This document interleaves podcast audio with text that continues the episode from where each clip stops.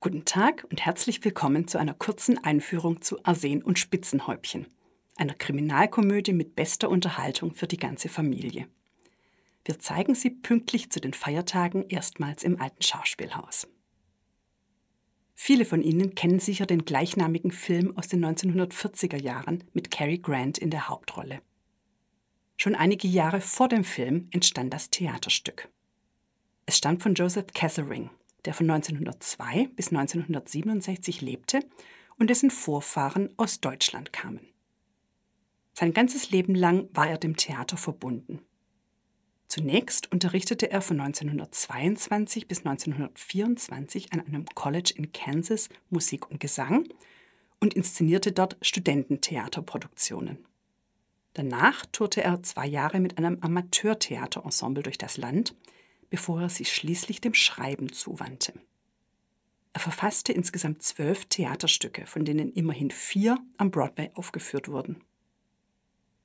Aber nur Arsen und Spitzenhäubchen hat die Zeiten überdauert. Es brachte seinem Autor Ruhm und Reichtum ein, während Catherings weitere Werke nur mäßigen Erfolg hatten und heute weitgehend vergessen sind. Arsen und Spitzenhäubchen erzählt die Geschichte der Familie Brewster und führt uns ins Brooklyn des Jahres 1941. Dort leben die Schwestern Abby und Martha Brewster in ihrem eleganten Heim. Sie sind wertvolle und angesehene Mitglieder der Gesellschaft, engagieren sich karitativ und scheinen überhaupt die nettesten und hilfsbereitesten älteren Damen der Welt zu sein. Aber der Schein trügt. Mit schöner Regelmäßigkeit befördern die beiden nämlich alte Herren, die sich bei ihnen als Untermieter einnisten wollen, ins Jenseits. Mit einem Gläschen Holunderwein, das sie mit einer klitzekleinen Prise Arsen versetzt haben. Aus Mitleid und Menschenfreundlichkeit versteht sich, um die alten Herren aus ihrer Einsamkeit zu erlösen. Eines Tages kommt ihr Neffe Mortimer dem mörderischen Treiben auf die Spur und hat fortan alle Hände damit zu tun, seine geliebten Tanten vor dem Gefängnis zu bewahren.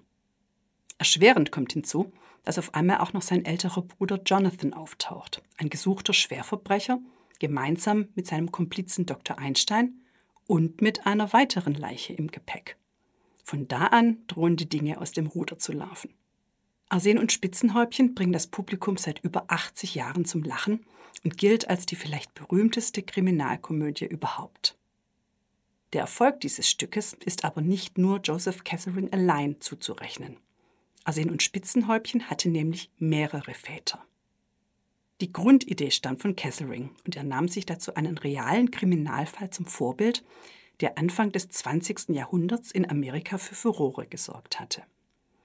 Damals hatte eine Dame namens Amy Archer Gilligan in Connecticut ein privates Pflegeheim gegründet. Um dort lebenslang unterzukommen, musste man lediglich einmalig die Summe von 1000 Dollar zahlen. Um ihren Gewinn zu vermehren, ermordete Archer Gilligan zahlreiche Bewohner ihres Heimes mit Arsen, vermutlich bis zu 60. Als die Verbrechen entdeckt wurden, wurde sie verurteilt und beschloss ihre Tage in einer Nervenheilanstalt. Mit diesen Ereignissen im Hinterkopf schrieb Joseph Catherine sein Stück im Jahr 1939. Es hieß ursprünglich Bodies in Our Cellar, also Leichen in unserem Keller, und war bei weitem noch nicht so witzig und so unterhaltsam wie die Version, die wir heute kennen.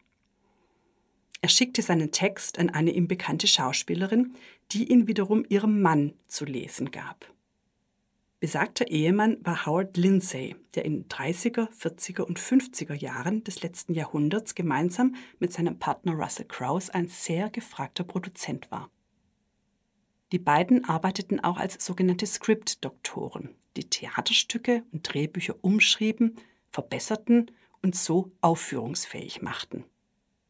Sie fanden Gefallen an Catherings Text und nahmen ihn unter ihre Fittiche. Sie änderten Dialoge, führten neue Figuren ein, nahmen allzu düstere Szenen heraus und machten das Stück insgesamt komischer, jedoch immer darauf bedacht, im Hintergrund zu bleiben und selbst nicht als Autoren in Erscheinung zu treten. Das überarbeitete Stück brachten sie dann 1941 am Broadway heraus. Es wurde zu einem riesigen Erfolg, bejubelt vom Publikum und von den Kritikern und lief über vier Jahre lang in New York. Eine der ersten Aufführungen dieser Inszenierung hatte auch Regisseur Frank Capra gesehen und sofort erkannt, dass das Theaterstück eine ideale Vorlage für einen Film abgab. Als Hauptdarsteller konnte Cary Grant gewonnen werden und der Dreh war innerhalb von nur acht Wochen abgeschlossen. Bis der Film der Öffentlichkeit gezeigt werden konnte, vergingen jedoch noch drei Jahre, denn es war vertraglich festgehalten worden, dass der Streifen erst in die Kinos kommen durfte, nachdem das Theaterstück am Broadway abgespielt war. Auch der Film wurde zu einem Kassenschlager und bringt noch heute, fast 80 Jahre später, das Publikum zum Lachen. Es erwartet sie also ein ausgesprochen unterhaltsamer Abend im alten Schauspielhaus, der trotzdem auch einen ernsteren Unterton hat denn er zeigt, dass sich auch hinter glatten bürgerlichen Fassaden Abgründe auftun können dass jeder Mensch eine dunkle Seite hat und Geheimnisse hegt, die nicht einmal seine nächsten Angehörigen kennen. Dennoch ist Arsen und Spitzenhäubchen natürlich in erster Linie und vor allem ein turbulenter Spaß für Jung und Alt. Die Inszenierung stammt von Robin Telfer, der bereits die Publikumshits Monsieur Claude und seine Töchter, Wir sind keine Engel, Drei Männer im Schnee und bei Anruf Mord für uns inszenierte. Monsieur Claude und Drei Männer im Schnee wurden von unserem Publikum zur beliebtesten Komödienproduktion der jeweiligen Spielzeit gewählt. Beste Voraussetzungen also für einen heiteren Theaterabend. Die Rollen der beiden Tanten spielen Bettina Franke und Annette Meyer. Als Mortimer Brewster sehen Sie Publikumsliebling Jörg Pauli. Anna Pircher, die erstmals bei uns zu Gast ist, spielt Mortimers Verlobte Elaine. Ein weiterer Publikumsliebling im Ensemble ist Andreas Klaue, der die Rolle des Teddy übernimmt. Dirk Wanders spielt den verbrecherischen Jonathan, Marius Hubel seinen Komplizen Dr. Einstein. In weiteren Rollen sehen Sie Gideon Rapp, Klaus Kofalka Adami und Christian Werner. Das aufwendige und sehr atmosphärische Bühnenbild im viktorianischen Stil, das das Publikum in eine ganz eigene Welt entführt, stammt von Siegfried Meyer. Und nun wünschen wir Ihnen gute Unterhaltung mit Arsen und Spitzenhäubchen.